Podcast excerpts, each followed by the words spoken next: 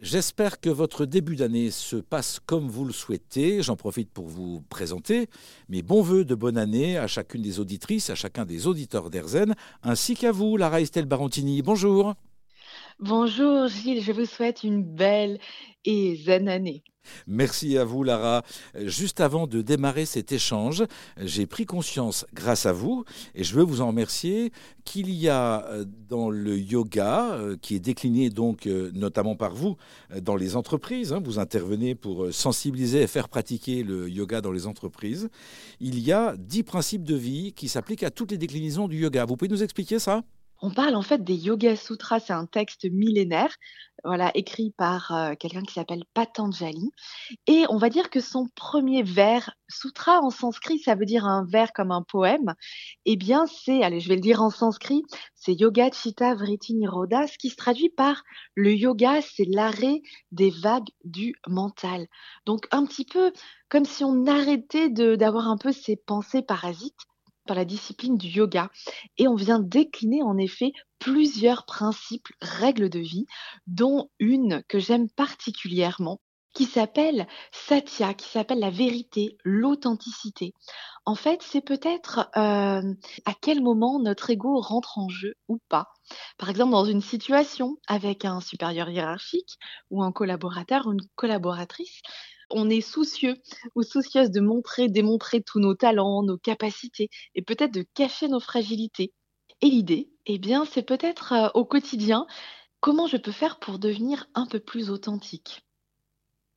Est-ce que je peux tenir finalement cette posture? On peut la, comparer à une posture de yoga. Cette posture mentale bien d'être toujours dans une représentation. Si je laisse tomber un petit peu le masque, comment je me sens? Bref, l'idée, c'est euh, dans cette euh, deuxième règle de vie, est-ce que cela me nourrit dans mon quotidien ou alors euh, c'est juste du faux, du vide, de la représentation? Votre rythme de parole nous met en situation d'être posé, attentif à vos mots, de prendre le temps de respirer profondément et juste dans une conscience de soi à, l'instant T, qui est, qui est cette pleine présence, pleine conscience, et eh bien, qui est un des éléments bah, du yoga, de la méditation. Euh, vous dites qu'il y a donc dix principes de vie. Vous venez de nous parler d'un des principes. Vous pouvez nous donner un ou deux autres exemples? Vous avez également Asteya. Asteya en sanskrit, c'est ne pas voler. Alors, au départ de manière basique, ça s'applique bien sûr au vol de biens matériels, mais c'est aussi refuser de s'approprier finalement ce qu'on ne peut pas posséder. Ça peut être les idées d'autrui. Ça nous invite d'abord à penser par nous-mêmes, à nous faire confiance vraiment à ce que l'on est intrinsèquement, à ce qu'on possède en soi.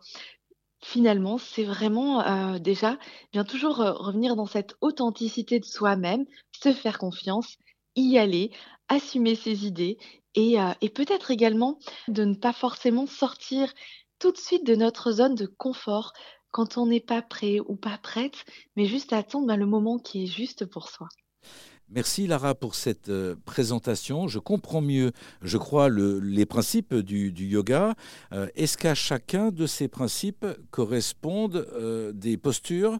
Tout à fait on peut y associer une posture, par exemple, avec Asteya. Il peut y avoir un mudra. Le mudra, c'est un geste, un geste un petit peu saut, le saut S-E-A-U, comme quelque chose qui vient se sceller. Merci à vous, Lara, pour ce partage et cette euh, sensibilisation euh, aux principes de vie du yoga que nous pourrons partager les uns les autres pendant cette nouvelle année. Je rappelle, Lara Estelle Barontini, que vous êtes auteur de la boîte à outils de la relaxation, un livre paru chez Duno. Merci Lara.